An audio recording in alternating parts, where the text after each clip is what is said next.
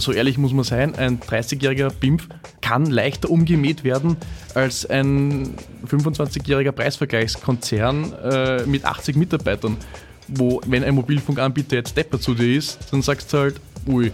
Wohingegen, wenn ich als 30-Jähriger, auch wenn es eine GmbH ist, von einer Armee an Rechtsanwälten konfrontiert geworden wäre, was nie der Fall war, aber es hätte halt immer passieren können, ja, ist halt nicht so einfach, das wegzustecken. Relevant. Das Audiomagazin über Business und Mutige. Maximilian Schirmer hat vor zehn Jahren die Handytarif-Vergleichsplattform Tarife.at gegründet. Vor einem Jahr hat sie der 31-jährige Wirtschaftsinformatiker um 6 Millionen Euro an Geizhals.at verkauft, deren Eigentümer die deutsche Heise-Gruppe ist. Nach wie vor ist Maximilian Schirmer Geschäftsführer von Tarife.at und er sorgt dafür, dass die monatlich rund 500.000 User Orientierung im Dschungel von 350 Tarifen von 30 Mobilfunkmarken bekommen. So, und jetzt geht's los mit dem Interview. Also mein Name ist Maximilian Schirmer und ich bin Gründer und Geschäftsführer von Tarife.at. Wir sind ein österreichisches Mobilfunkvergleichsportal. Du hast vor zehn Jahren die Firma bzw. die Plattform damals noch eine Webseite als Student oder warst du sogar noch Schüler, glaube ich, gegründet. Erzähl ein bisschen, wie ist dazu gekommen und was ist in den zehn Jahren so ganz grob passiert? Das war ein relativ großer, ein relativ großer Zufall. Ich habe früher sehr, sehr gerne und sehr leidenschaftlich Computer gespielt, nämlich World of Warcraft damals. Und da gab es in Deutschland einen Fernsehsender, der heißt Giga. Und da konnte man, wenn man wirklich, wirklich gut war, haben die zum Beispiel Kamerateams zu dir geschickt, beziehungsweise sie haben Spieler eingeladen ins Fernsehstudio, dass die vor, vor laufender Kamera, dass die ähm, World of Warcraft spielen. Und das konntest du natürlich nur erreichen, wenn du in, zumindest in Deutschland zu den allerbesten gehört hast. Und das wollten aber sehr, sehr viele machen. Und sowas wie Twitch gab es damals einfach noch nicht. Und ich habe mir gedacht, das, warum muss das über, über das lineare Fernsehen gehen, das natürlich limitiert ist, das muss ja auch irgendwie online gehen. Und das war so die Zeit, wo Video on Demand so ein bisschen angefangen hat äh, zu kommen. Es war noch nicht groß, aber es gab zumindest die Technik dafür. Und im Prinzip habe ich mir einfach nur angeschaut, welche bestehenden Lösungen, im Streaming war es damals noch nicht, aber im, im Aufnehmen von Videos, im, im, Hochladen von Videos, äh, was muss ich da kombinieren, damit ich dieses lineare TV-Format irgendwie ins Internet bekomme. Und habe quasi eine Website geschrieben, die war relativ simpel, die, die im Prinzip eine Anleitung war, was muss ich als, als, als Spieler machen, damit ich genau dasselbe auch, ähm, auch erreiche. Und gleichzeitig war es halt auch ein Verzeichnis, wo dann diese ganzen Streams ähm, gesammelt wurden. Die Seite hieß RaceBy.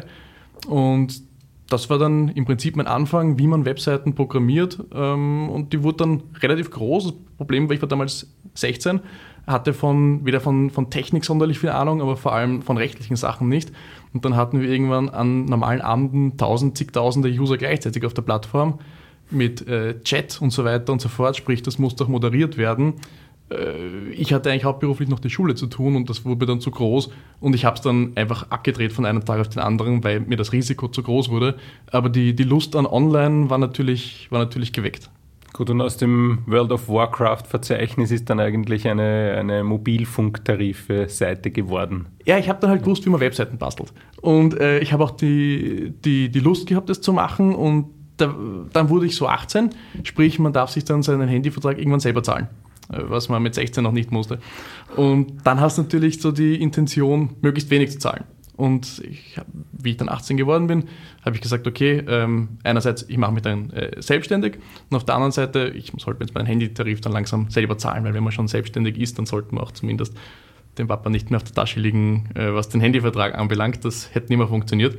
Und dann habe ich mir gedacht, äh, es muss doch möglich sein, irgendwie zu recherchieren, was für ein Tarif für mich passt. Und da rede ich jetzt nicht von, es muss, was weiß ich, wie sophisticated sein, sondern zumindest bitte eine, irgendeinen rudimentären Rechner oder von mir aus eine, eine Tabelle, wo ich halbwegs verstehen kann, welcher Tarif für mich am besten passt.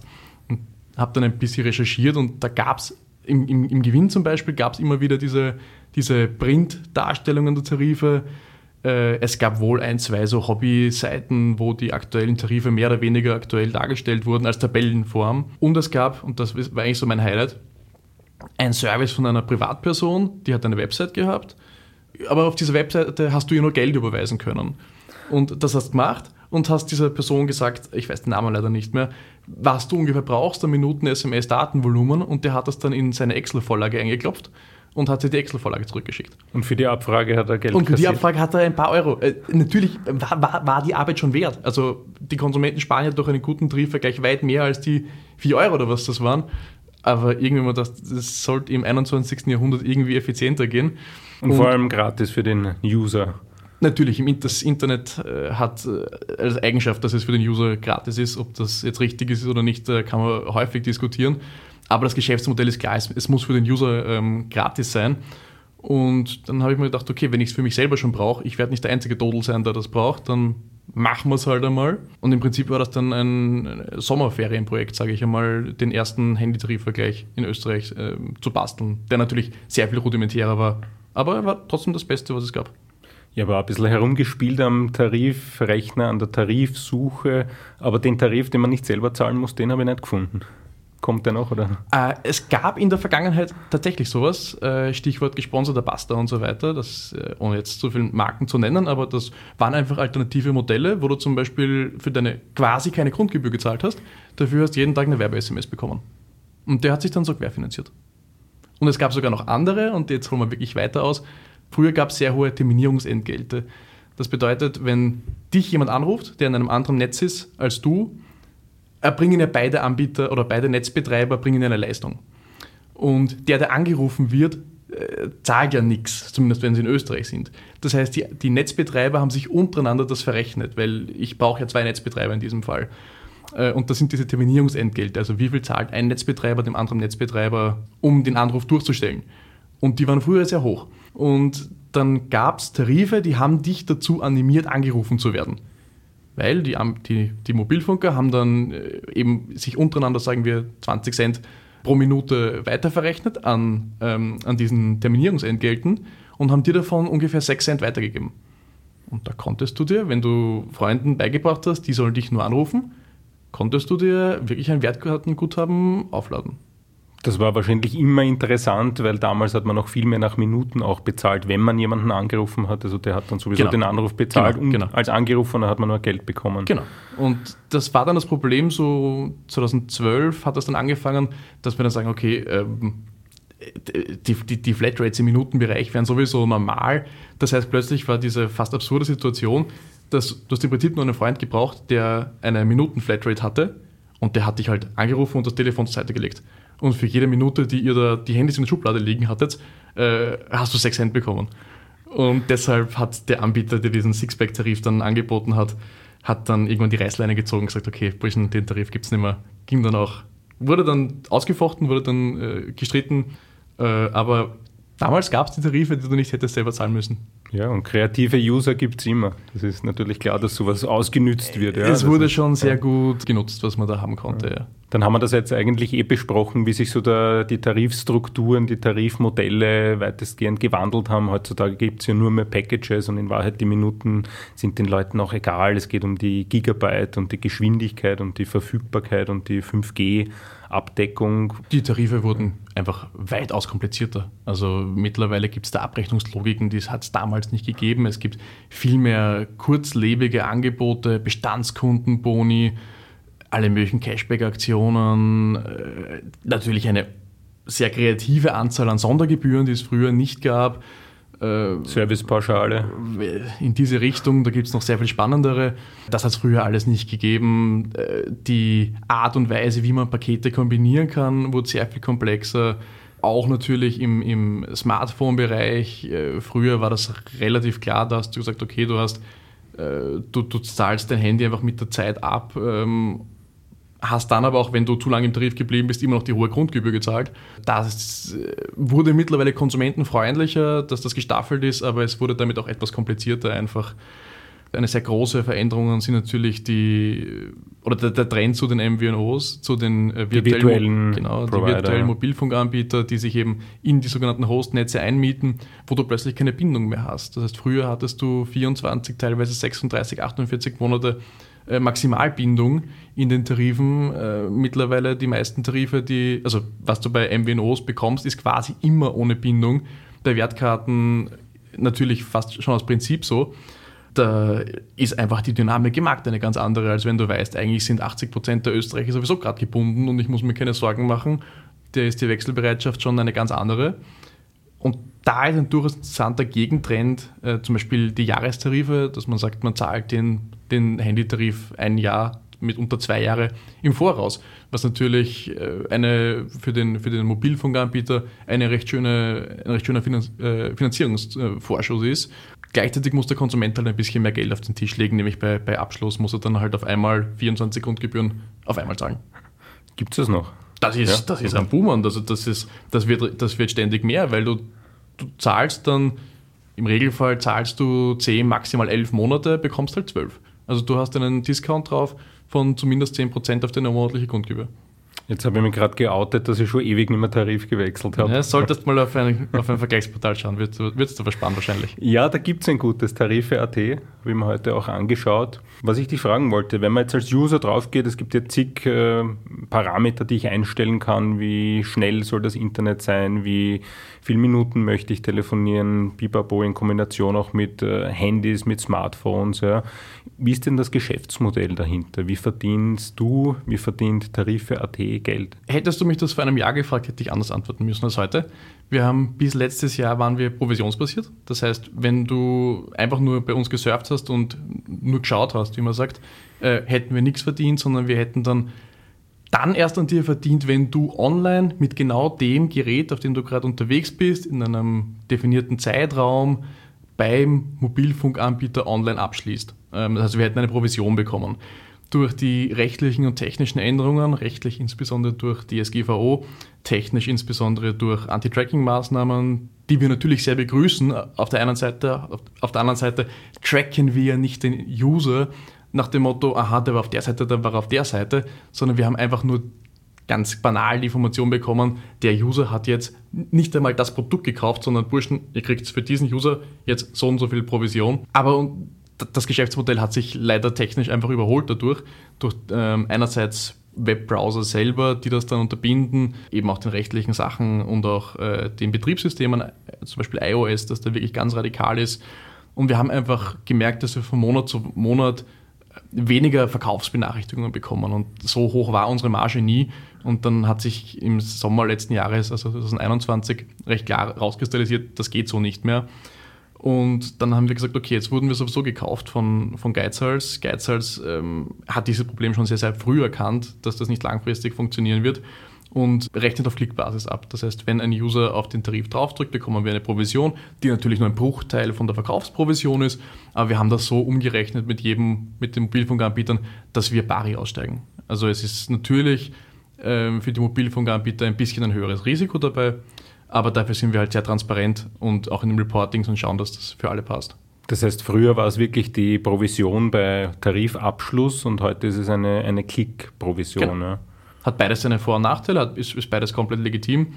Mir hat immer der, der Abschluss, die Abschlussprovision besser gefallen, weil es wirklich für beide Seiten das Incentive ist, Vollgas zu geben und auch für den User das Produkt zu empfehlen, was er wirklich abschließen wird. Es bringt mir einfach nichts. Hätte ich da oben einen, also würde es so eine Werbung bei uns geben, die es nicht gibt, aber es hätte mir nichts gebracht, würde ich da oben den Ultra Premium Tarif hinknallen, der im Monat das Dreifache kostet, den der User nicht möchte, weil er will ihn einfach nicht abschließen. Also war das immer ein sehr, sehr schönes Modell.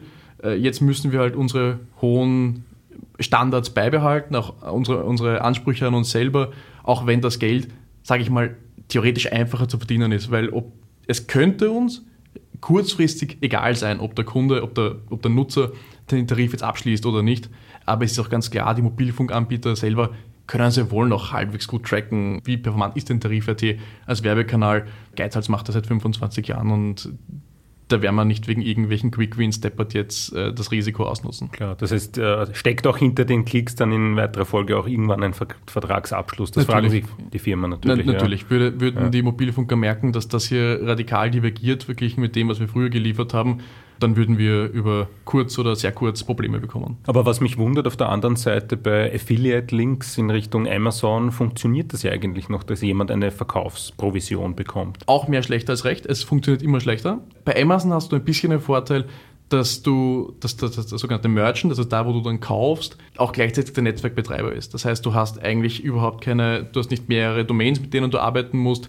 Und der große Vorteil ist, rein technisch kann Amazon, und das machen sie auch, zum Beispiel sagen, sie speichern diese Information, von welchem Partner, von welchem Affiliate kam das Produkt, das du in den Warenkorb legst, speichern sie nicht nur auf, äh, auf, auf, zum auf Cookie-Ebene, sondern wirklich, wenn du ein Produkt in den Warenkorb legst, wird dort schon mitgespeichert, auf Serverseite jetzt, dieses Produkt wurde von dem in den Warenkorb gelegt, also über diesen Partner.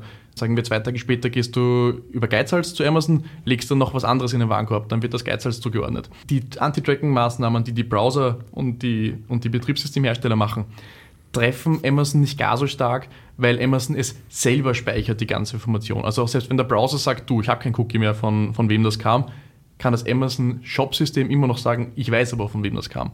Natürlich kann man jetzt sagen, warum machen die das überhaupt? Wäre viel besser, wenn die weniger Publisher auszahlen müssten, aber dann würden die Publisher halt weglaufen. Das heißt, Geizhals verrechnet auch über Klicks und nicht über Abschlüsse. Ja, ja. Geizhals, das, das, Geschäftsmodell von Geizhals ist, äh, ist klickbasiert, wobei wir, oder wobei Geizhals natürlich auch einen gewissen anonymisierten Austausch darüber bekommt, welche Produkte werden gekauft, beziehungsweise eher, wie hoch ist denn die Abschlussquote, weil auch Geizhals natürlich das starke Interesse daran hat, dass die Händler zufrieden sind. Und es würde nichts bringen, wenn wir sagen, okay, wir haben diesem Händler jetzt tausende User geschickt, aber wir haben eigentlich keine Ahnung, wie viele davon abgeschlossen haben, dann ist der, ist der Händler ja in, innerhalb weniger Wochen weg. Also ist auch Geizhals sehr, sehr dahinter, wirklich zu wissen, wie ist denn die Performance von Traffic, die wir liefern. Auch wenn es auf die, auf die Rechnung, die du stellst, ist es irrelevant. Aber wenn du dir diese Frage nicht stellst, was bringt es dem, dem Händler, dann ist er halt in zwei Wochen nicht mehr da. Mhm. Aber die Transformation von der Abrechnung über Vertragsabschluss zum klickbasierten Modell war jetzt nicht einer der Gründe für, den, für die Übernahme durch Geizhals. Im Gegenteil. Das, das war ja für, für mich privat durchaus sehr sportlich. Du musst dir vorstellen, wir haben im Zuge der Due Diligence ähm, und auch natürlich im Zuge der, der Investorengespräche, der Verkaufsgespräche, war ja unser Geschäftsmodell ein war, war ja ein, ein, extremer USP. Wir waren technisch, äh, das, was, was die Tracking-Lösung, nämlich diese anonymisierte bzw. datenschutztechnisch sehr, sehr saubere Tracking-Lösung, das war ja von unserem USP, der entsprechend bewertet wurde. Und dann haben wir das haben wir das äh, natürlich, also nicht eingepreist, aber natürlich hat es ähm, in, in seiner Planung berücksichtigt. Und kurze Zeit später kommen die Browserhersteller mit so kreativen Lösungen um die Ecke, so radikalen Maßnahmen, dass ich gesagt habe, du, äh, ich weiß, es ist nicht das, was wir verkauft haben, aber es ist notwendig, diesen Schritt jetzt zu machen. Also ich hätte es mir gerne erspart, diese Transformation. Aber den Verkauf hättest du nicht gerne erspart? Nein, äh, also wir, wir, wir wachsen zwar durchaus schön. Ähm, auch 21 war für uns natürlich mit Abstand das, das, das beste Jahr. Und ein Hetty Varietät, bringt nie was, äh, zu überlegen, ach, was, was, wie wäre die Bewertung gewesen, wenn ich noch ein, zwei Jahre gewartet hätte. Hätte ich damals gewusst, wie die Firma laufen wird, hätte ich nicht verkaufen dürfen. Aber äh, Prognosen sind besonders schwierig, wenn sie die Zukunft betreffen. Und Geizhals ist eine hervorragende Firma, die Kollegen sind Bombe. Also auf das, auf das Geld, das ich vielleicht hätte mehr bekommen können, verzichte ich gerne. War, glaube ich, kein schlechter Deal oder mit kolportierten knapp 6 Millionen Euro letztes Jahr. Nein, also der Deal war, war jedenfalls fair. Äh, wobei ich auch sagen muss, äh, das ist die Firma einfach, einfach wirklich wert gewesen. Es war jetzt nicht so, dass wir sagen, boah, das war ein, ein Lucky Shot und Geizhals trägt halt auch eine gewisse Eigenschaft im Namen. Also die werfen mit der Kohle auch nicht um sich, als, äh, als wäre es Heu. Ähm, nein, wir bringen einen, einen, einen wahnsinnigen Mehrwert im, im Mobilfunkbereich, nicht nur im Mobilfunk, aber insbesondere. Und das wusste Geizhals zu schätzen. Und wie gesagt, ich bin da, man darf den Verkauf nicht nur wirtschaftlich sehen, natürlich zum guten Teil, aber die Vision muss passen. Wie auch schon bei diesem Rates Buy Portal bei World of Warcraft habe ich einfach gesagt, mir wird das ein bisschen zu groß alleine. Ich bin kein Jurist, ich bin kein Wirtschaftler. Ich habe zur Wirtschaftsinformatik studiert, aber Wirtschaftler bin ich trotzdem nicht wirklich. Mehr Informatiker. Mehr als Informatiker als Wirtschaftler, ja. Und dann habe ich gesagt, pass auf, einfach auch zum, im Interesse der Plattform, nicht nur in meinem Interesse, sondern im Interesse der Plattform, im Zuge der Stabilität, äh, Verhandlungssicherheit und, und, und, muss das Ding einfach in größere Hände gegeben werden. Ich bin äh, damals 29 gewesen, ich bin nicht der gestandene 55-jährige Geschäftsmann, der schon 30 Krisen mitgemacht hat und äh, gegen wen auch immer schon verhandelt hat, sondern das muss einfach, die Plattform hat eine Größe erreicht und hat auch eine, eine, eine Bedeutung in der, in, für die Konsumenten erreicht, da muss Integrität ganz, ganz weit oben stehen. Und so ehrlich muss man sein, ein 30-jähriger BIMF äh, kann leichter umgemäht werden als ein 25-jähriger Preisvergleichskonzern äh, mit 80 Mitarbeitern, wo, wenn ein Mobilfunkanbieter jetzt Depper zu dir ist, dann sagst du halt, ui.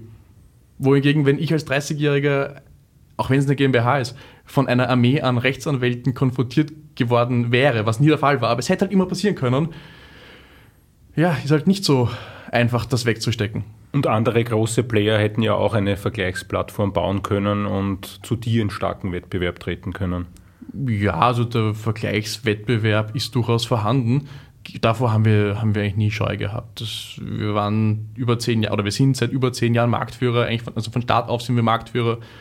Ähm, wir waren auch Cashflow-mäßig immer so ausreichend positiv, dass wir investieren konnten da bringt mir jetzt, was das anbelangt, also was, was die Marktposition anbelangt, da war Geizhals jetzt sicher nicht hinderlich, aber auch nicht notwendig. Es gibt ja auch andere Plattformen wie Durchblicker.at zum Beispiel, die haben ja von Versicherungen über Strom und so weiter im Portfolio. Ist da bei euch auch irgendwas angedacht, das zu erweitern? Also ich habe immer gesagt, dass ich selber ähm, nicht erweitern möchte, weil ich mich einfach mit den Themen, die ich die ich zum Vergleich anbiete, ich möchte mich auch wirklich verdammt gut auskennen. Das ist schon unser Ansatz, weil sonst kannst du nicht ein Produkt in dieser Qualität anbieten. Gleichzeitig hat Geizhals uns natürlich auch mit dem Hintergedanken übernommen, ähm, dass wir noch skalieren können. Das geht, indem du vertikal in andere Bereiche äh, skalierst oder du skalierst in andere Länder. Das schauen wir uns natürlich ständig an, ob eine von den beiden Optionen ähm, in Frage kommt. Versicherungen zum Beispiel sehe ich extrem kritisch. Ähm, das möchte ich eigentlich ausschließen, dass das, äh, dass das bei Tarif.at jemals kommt. Einfach weil ich sage, auch mit meiner persönlichen Erfahrung, wann immer ich Versicherungen gebraucht habe, ich bin weitaus besser gefahren, wenn ich das über einen lokalen Makler gemacht habe, unabhängig davon, ob ich den kannte oder nicht. Und das findet man auch im, im Claim von Tarif.at. Ähm, der Claim ist, Tarif.at findet den besten Tarif für dich. Und nicht findet irgendwas, was eigentlich ganz okay ist, weil du faul bist, den Makler anzurufen oder was auch immer, auch in, in, in, ins Handygeschäft zu gehen. Äh, und bei Versicherungen gibt es einfach das Maklergesetz und da ist der Makler verpflichtet, der lokale Makler verpflichtet, dir das mitunter, also das beste Angebot zu machen. Das ist seine Aufgabe. Und ich möchte niemals, dass ein Kunde schlechter gestellt ist, weil er online bei uns verglichen hat, als wenn er ins Geschäft gegangen wäre. Und das ist ähm, bei Telekom zum Beispiel einfach nicht der Fall. Und wir werden auch garantiert nur in Bereiche reingehen, ähm, wo das auch nicht der Fall ist. Mhm. Das heißt, was bleibt dann über? Natürlich ist Energie ein Thema, das äh, leider omnipräsent ist. Äh, es betrifft viele Leute, auch in diesem Bereich ist Transparenz extrem wichtig. Das ist natürlich ein Markt, den wir uns sehr genau anschauen, wenngleich er natürlich ähm, wirtschaftlich derzeit nicht relevant ist. Aber als Serviceangebot, wenn wir wachsen wollen, ist es naheliegend. Ein Vergleich für E-Tankstellen wäre wahrscheinlich ein interessante, interessantes Tool. Das ist noch ziemlich ein Tarifdschungel. Ja, ich habe kein Auto, entsprechend kann ich da nur, ja, glaube ich dir sagen. Ja. Wenn du sagst, da ist ein Bedarf da und wir sollten uns das anschauen, ähm, werde ich die Experten bei Geizhals fragen, was, wie sie das sehen. Kommen wir zurück zum Mobilfunk, deinem Kerngeschäft, eurem mhm. Kerngeschäft, Mobilfunkvergleich, Preisvergleich. Wie kommt ihr eigentlich an die Tarifdaten? Es gibt ja irrsinnig viele Anbieter, auch mit den virtuellen Anbietern. Mhm. Wird das elektronisch abgefragt? Wird, schicken euch die, die Daten oder wie? Also es wäre sehr schön, wenn sie es uns schicken würden. Äh, leider ist es nicht so, sondern wir müssen uns alles selber, selber raussuchen. Also im Prinzip durchforsten wir die ganze Zeit ähm, das Internet, die die Webseiten der Mobilfunker ähm, wirklich kontinuierlich, das läuft ständig durch. Und wir machen zum Beispiel Screenshots von den Seiten automatisiert ähm, oder speichern uns den Quellcode weg. Und wenn wir das nächste Mal über diese Seite drüber laufen, ähm, was im Regelfall alle 15 bis 60 Minuten der Fall ist, machen wir das gleiche wieder, wieder ein Screenshot und wieder den Quellcode wegspeichern und schauen dann, ob das ident ist oder nicht. Und wenn es nicht ident ist, das heißt, es hat sich auch nur ein einziges Zeichen geändert oder ein einziges Pixel hat sich geändert, dann muss ein Kollege drüber schauen. Und wir sind derzeit zwei Leute. Wir fordern eigentlich, dass jede, jede Änderung von vier Augen kontrolliert wird. Also wir haben ein recht gutes Bild, was im Markt passiert, aber es ist eine, es ist eine never-ending Story. Wir sind, wir sind permanent am Schauen, ähm, wo ändert sich was. Äh, das ist natürlich ein gewisses Problem, weil wir dem Markt hinterherlaufen. Das ist ganz klar, wenn ein Mobilfunkanbieter jetzt, währenddessen wir reden, äh, was, was ändert, werden wir es, unsere Systeme, unsere Technik, äh, wird es automatisiert in der nächsten Viertelstunde erkennen. Aber das heißt noch nicht, dass es in der Datenbank drin ist. Die Tarife sind dermaßen komplex, dass wir diesen Prozess von der Änderungserkennung und der Änderungseintragung entkoppeln müssen. Das geht nicht, dass das automatisiert eingetragen wird. Und da braucht es noch einen Menschen. Da braucht es einen sehr wievielten Menschen weil die Mobilfunker natürlich ein gewisses Interesse haben, äh, die, sie kommunizieren halt das, was sie kommunizieren möchten. Und was im Kleingedruckten steht, steht im Kleingedruckten oder steht in den allgemeinen Geschäftsbedingungen, Entgeltbestimmungen, produktspezifische Entgeltbestimmungen, Leistungsbestimmungen. Das kann kein, kein System der Welt wirklich sinnerfassend, vollständig ähm, verstehen. Da braucht man den Menschen und äh, der ist dann am Ende des Tages auch das, was uns auszeichnet. Unsere Prozesse, unsere Software, ähm, die, die unterstützt. Aber was wirklich unser großer Wettbewerbsvorteil natürlich auch ist, sind dann, ist dann die Ausbildung der Mitarbeiter. Das heißt, die menschliche Komponente ist der Schutzmechanismus, dass euer Vergleichsportal wirklich äh, zuverlässige Daten auch als Grundlage hat. Ja, nicht nur, weil der Mensch die Daten einträgt, sondern weil der Mensch die Daten auch bewerten kann, ob das überhaupt irgendwie plausibel ist. Äh, wir haben auch ganz, ganz viele Plausibilitätsprüfungen programmiert. Auch wir machen Fehler wir, wir sind Menschen, wir, wir können uns mal vertippen, dass wir eine Null zu viel, zu wenig, was auch immer. Aber ich habe auch den Ansatz, dass wir jeden Fehler machen dürfen, aber halt nur einmal. Und wenn wir einen Fehler machen, möchte ich eine Regel programmieren, die diesen Fehler verhindert hätte. Und wir haben mittlerweile ungefähr 70 Regeln, die laufen ständig durch, die laufen die ganze Zeit durch und prüfen auf gewisse, auf gewisse Muster, auf gewisse Sachen, die nicht vorkommen dürfen. Jetzt beispielsweise, dass wir sagen, der Tarif hätte eine extrem unübliche Preis pro Gigabyte Berechnung. Also das kann schon sein, dass wir sagen, okay, ein Tarif ist gerade wirklich Bombe. Naja, dann ist es halt ein False Positive, eine Meldung, die fehlerhaft ist. Aber ich habe lieber eine fehlerhafte Meldung zu viel als eine fehlerhafte Plattform. Wir haben jetzt über die Datengewinnung gesprochen. Mich würde noch interessieren, welchen Kostendruck löst denn so eine Vergleichsplattform unter den Anbietern aus? Weil die Tarife sind ja irrsinnig transparent, die sie sonst nicht sind. Genau, das ist im Prinzip unsere einzige Aufgabe, dass wir, der teure Begriff heißt Informationsparität. Jeder Mobilfunker weiß, wie schaut die Landschaft aus, welche Tarife gibt es, äh, was bringt der Mitbewerber gerade auf, den, auf den Markt? Nein, no, die haben eigene Marktforschung, die haben Mitarbeiter im Marketing, im Produktmanagement, die machen den ganzen Tag nichts anderes, als Tarife zu berechnen. Das hat halt kein normaler Konsument. Und unsere einzige Aufgabe ist es eigentlich, diese Information, was gibt es am Markt sowieso, transparent darzustellen. Transparent und, und, und äh, vollständig und korrekt, idealerweise. Das heißt, per se sorgen wir ja nicht für sinkende Preise. Wir machen die Preise ja nicht. Die Preise machen ja die Mobilfunkanbieter. Das Einzige, was wir bereitstellen, ist eine sehr angenehme und sehr effiziente Art, diese Information abzurufen. Wenn Mobilfunker sagen, okay, äh, Vergleichsportale gewinnen an Bedeutung und wir sehen, dass wir mit unseren Preisen äh, dort zum Beispiel nicht ausreichend Präsenz haben, weil wir streng nach Preis ähm, aufsteigend sortieren und sie, sie ziehen die Konsequenzen und passen ihre Tarife an im Sinne der Konsumenten, sprich sie machen ihre Tarife billiger, dann ist das ja keine Änderung, die wir forciert haben, sondern der Markt macht, löst das schon selber. Aber trotzdem, gäbe es diese Transparenz nicht, gibt es wahrscheinlich äh, natürlich, einen anderen Tarif. Na, natürlich, äh, es, es, gibt, es gibt verschiedene Studien, die sich auf die Auswirkungen von Vergleichsportalen, Preisvergleichen beziehen. Natürlich ist es so, dass, eine, dass, dass, dass die erhöhte Transparenz einen Druck erzeugt für die, für die Mobilfunker und sie entsprechend ihre Angebote ständig nachschärfen müssen. Wir haben jetzt schon sehr viel eigentlich so nebenbei immer wieder über die Übernahme durch Geizhals gesprochen. Das war letztes Jahr, was sich vielleicht viele Zuhörer fragen. Du hast das verkauft um knapp 6 Millionen Euro. Bist jetzt noch Geschäftsführer was ist die Motivation, dann noch mitzuarbeiten? Du könntest dich ja auch wahrscheinlich zur Ruhe setzen oder was ganz anderes machen oder was Neues machen? Es gibt zwei. Die eine ist die rechtliche und die heißt, ich muss. Ich habe mich vertraglich dazu verpflichtet, ähm, fünf Jahre Geschäftsführer zu bleiben, mindestens. Äh, ich habe auch eine Option auf bis zu zehn Jahre zu verlängern. Aber die sehr viel wichtigere ist, ich will. Ich wüsste nicht, was ich lieber machen würde derzeit. Es gibt noch so viel zu tun. Ich habe jetzt den Vorteil, dass ich keinen wirtschaftlichen Leistungsdruck mehr habe, sondern ich kann die Plattform so entwickeln, wie ich mir das vorstelle. Gleichzeitig profitiere ich natürlich von der Infrastruktur, von gewissen Synergieeffekten mit Geizhals. Ich, ich habe Idiotenfreiheit pur. Also kann, wir können wirklich machen, was wir wollen, solange es, es, es der Firma dient und äh, solange es den Konsumenten dient. Das ist Geizhals ex extrem wichtig, dass das Produkt besser wird. Nicht, dass es mehr Umsatz abwirft, sondern dass das Produkt besser wird. Und wir können jetzt einfach noch viel detailverliebter sein, als wir es früher konnten. Weil natürlich, wenn ein Exit nicht forciert wird, aber wenn im Raum steht, schaust schon, dass du deine Zahlen halbwegs beisammen hast. weil sonst kriegst du halt einfach keine, keine interessanten Angebote. Nein, aber es, es macht unglaublich Spaß. Ich schätze auch die ständige Überforderung, wenn du ständig in neue Themen reinhoppelst, womit du dich noch nie beschäftigt hast. Entsprechend war der Verkaufsprozess für mich extrem interessant.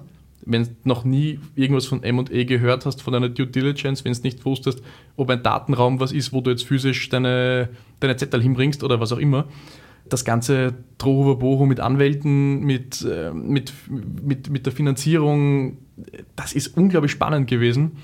Und auch jetzt kann ich, lerne ich ständig neue Sachen und das ist im Prinzip die intrinsische Motivation dahinter. Wenn du von den Zahlen gesprochen hast, was war der letzte Umsatz vor der Übernahme? Äh, ungefähr eine Million. Und 2021 waren wir jetzt bei äh, 1,5 Millionen, glaube ich. Da muss man noch dazu sagen, Geizhals gehört ja der Heise Verlagsgruppe, deutsches mhm. Medienhaus, wo auch heise.de, das CT-Magazin, glaube ich, gehört dazu, das X-Magazin. Das ist ja, ein spezielles, aber das CT-Magazin ist, ja. das, ist das große, ja. Das darf man nicht vergessen. Heise ist ein Familienunternehmen. Das ist kein Hedgefonds, der vorhat, die Bude in fünf Jahren zu verkaufen. Das war auch etwas ganz Wichtiges für mich bei Tarife, die, ähm, die, die Fortbestandsgarantie wir hatten ja auch Anfragen von, von Fonds, von Private Equity Fonds. Interessiert mich nicht, weil ich weiß, die quetschen, die, die quetschen das jetzt aus auf drei, vier, fünf Jahre und versuchen es mit x-fachen Preis zu verscherbeln. Das ist sicher nicht in dem Interesse von, von meinem Lebenswerk, wenn man möchte. Es, auch wenn es nur eine Website ist, aber trotzdem, das war halt das, was ich, wo ich ex, extrem viel Zeit, Aufwand, Schweiß, Tränen reingesteckt habe. Und wenn das irgendein depperter Fondsmanager kaputt macht, weil er glaubt, ja komm, da macht er noch 30% Umsatz drauf und dafür geht das Produkt, geht der Mehrwert baden, das hätte mich zutiefst gekränkt. Und da sage ich, da ist Geld halt nicht alles. Äh, Heise ist ein, ist ein Familienkonzern. Ähm, da denkst du nicht daran, wie ist der Umsatz nächstes Jahr, sondern da denkst du, wie bringst du das Schiff so weiter, dass es auch in 15, 15 Jahren noch ordentlich äh, seetauglich ist. Hätten angesprochene Fonds zum Beispiel mehr gezahlt? Das muss ich so jetzt nicht kommentieren. Das Gesamtangebot, was jetzt nicht nur eben den Preis betrifft, sondern auch die Fortbestandsgarantie, aber auch die Vision. Das war mir ganz wichtig. Ich habe Geizhals immer als extrem positive Marke wahrgenommen. Solange ich denken kann, gibt es Geizhals. Es schaut auch immer sehr ähnlich aus. Also diese Fortbestandsgarantie gibt es auch designmäßig. Die haben da meine Vision einfach geteilt. Ich sage immer, das Vertrauen in unsere User, in uns, ist unsere ultimative Existenzberechtigung. Wenn wir das einmal verschissen haben, ist aus, Schicht im Schacht. Und das sieht Geizhals ganz genauso. Und damit passt die Vision für mich, damit passt mein Lebenswerk und ich muss keine Angst haben, dass irgendein Trampeltier, weil er seinen Bonus erreichen muss, äh, der irgendeinen Blödsinn damit aufführt. Und ich bin auch noch Geschäftsführer, also kann eh nichts passieren. Wie ist deine Prognose? Wie geht es da weiter mit Tarifen, mit Packages? Wo, wo, bewegt sich der Markt hin? Also der Markt ist schon sehr, sehr gut gesättigt, was die, was die Zielgruppen an, anbelangt. Das muss man, muss man schon sagen. Wir haben derzeit äh, ungefähr 32 Mobilfunkmarken, die doch eine sehr ähnliche Zielgruppe eigentlich bedienen. Natürlich gibt es gewisse, gewisse Mobilfunkmarken, die sich, auf, die sich auf, auf, auf Branchen oder auf Zielgruppen spezialisieren. Aber es ist eigentlich quasi für, für jeden was dabei. Ähm, ein Trend, den wir schon sehen, ähm, ist, dass Mobilfunk als Kundenbindungsprodukt ähm, verwendet wird. Also jemand, der eigentlich gar kein Mobilfunker ist, sondern aus einer ganz anderen Ecke kommt, zum Beispiel aus dem Lebensmittelhandel, macht einen Mobilfunker auf, nicht nur, weil du damit äh, Umsatz verdienen kannst, sondern vor allem, weil du damit einen quasi täglichen Kontakt mit deinem Kunden hast. Dann steht links oben immer dein Kürzel. Äh, die User können, einen, wenn sie einen guten Service bekommen durch das Produkt, ähm, werden sie das auch zu einem gewissen Teil übertragen auf dein Hauptprodukt und damit einfach so als Goodie, was du natürlich auch quer subventionieren kannst, wenn du sagst, mein Hauptgeschäft ist eigentlich was ganz anderes, und da sehen wir alles. Wir haben ja gesehen Fußballclubs, wir haben ja äh, Stromanbieter, wir haben Lebensmittelhändler, wir haben äh, Versicherungen, Banken jetzt. Das ist ja nicht ihr Hauptgeschäft, aber einfach zu sagen, wenn du Bankkunde bist bei mir, wenn du Versicherungskunde bist, dann hast du einen Vorteil beim Mobilfunk. Also es zahlt sich einfach noch mehr aus, mein Hauptprodukt, das Bankkonto, die Versicherung, was auch immer, abzuschließen, weil wir können dir dann ein Goodie geben, und du sparst dir dann was beim, beim Handyvertrag. Gleichzeitig ist eine gewisse Konsolidierung im Markt natürlich äh, immer möglich, wenn es so viel, so viel Mobilfunkanbieter gibt. Das, damit muss man immer rechnen. Das heißt, die vielen virtuellen werden wahrscheinlich ein bisschen weniger werden, weil es sich für viele nicht mehr rechnet oder auch nicht mehr so aufgeht wie gedacht. Dann ist natürlich immer die Frage, inwiefern, inwiefern muss es funktionieren? Sprich, willst du dir eine, eine Niederlage eingestehen, äh, dass es nicht funktioniert hat? Und B, stört es dich überhaupt? Der Mobilfunkmarkt, gerade durch die MWNOs, wird äh, von sogenannten Enablern ähm, gebildet. Das heißt, das sind, das sind Firmen, die verkaufen als Leistung den Aufbau einer Mobilfunkmarke. Und da gibt es in Österreich zwei, drei, die das, äh, die das recht bekannt machen. Das heißt, wenn ich ein Unternehmer bin und ich bin zum Beispiel eine Bank und ich sage jetzt, ich möchte Mobilfunkangebot machen, das ist für mich als Bank nicht viel Aufwand. Ich gehe dorthin zu dieser Firma, zum Beispiel ein sehr bekannter Telekom, äh, also Manager aus der Telekom-Branche, hat so eine Firma gegründet äh, 2014. Gehe ich dorthin und sage, ich möchte Mobilfunker werden. Sagt, ja, passt, mach das, das, das, das, das. Und das war's. Und du hast quasi mit dem operativen Mobilfunkgeschäft nichts zu tun. Also hast du auch jetzt nicht so den, den Drang, etwas einzustellen. Du sagst, okay, deine Kunden nutzen es, du siehst das nicht als, als Umsatzbringer. Da müssen jetzt keine 500.000 Kunden dir jedes Monat eine Grundgebühr überweisen, sondern wenn du sagst, okay, du hast 10, 20.000 Kunden, was auch immer, die damit stärker an dein Hauptprodukt gebunden sind und das ist für dich erfolgreich und du sagst, das passt für mich, hast du auch keinen Grund oder keinen, keinen, keinen Drang, es einzustellen. Solange die Mobilfunksparte keine roten Zahlen schreibt, ist es okay. Selbst dann, dann ist es ein Marketinginstrument. Genau, ja. selbst dann kannst du theoretisch noch sagen, es ist, es ist Kundenbindung, Verdrängung, weil wenn, wer, wer, wer sagt denn, wenn du jetzt aufhörst mit deinem Angebot, könnte übermorgen die nächste Bank kommen und sagen, wir machen das Gleiche. Kann sie sowieso, aber natürlich, der Mobilfunkmarkt ist ein Verdrängungsmarkt. Dass am Mobilfunkmarkt der Wettbewerb extrem hoch ist, das erfahren wir tagtäglich. Medien sind voller Werbung diverser Mobilfunkmarken. Und die eine oder andere böse Tarifüberraschung hat bestimmt schon jeder von uns gemacht. Stichwort Datenvolumen oder Roaming im Urlaub. Hier eine Vergleichsplattform zu haben, ist wertvoll. Aber sie richtet sich in erster Linie an Neukunden bzw. jene, die wechseln wollen. Was mir unter den heimischen Mobilfunkanbietern fehlt, ist die Einstellung, langjährige Kunden zu belohnen. Stattdessen gibt es üblicherweise Aufforderungen, diverse Zusatzpackages zu kaufen. Es wundert mich also nicht, dass ein auf diese Weise behandelter Kunde leichtfertig den Anbieter wechselt und den damit von Maximilian Schirmer beschriebenen Verdrängungswettbewerb noch weiter befeuert. Viel Spaß beim Mobilfunken, Vergleichen und Wechseln. Wem dieser Podcast gefällt, der kann ihn ja bewerten und weiterempfehlen. Wer selbst einen Podcast haben möchte, der wendet sich am besten an mich denn ich setze Medienprojekte für Unternehmen um. Alles Gute und bis zum nächsten Mal. Euer Stefan Tesch. Das war Relevant, das Audiomagazin über Business und Mutige. Infos zu den Episoden gibt's in den Show Notes sowie unter relevantmagazin.at.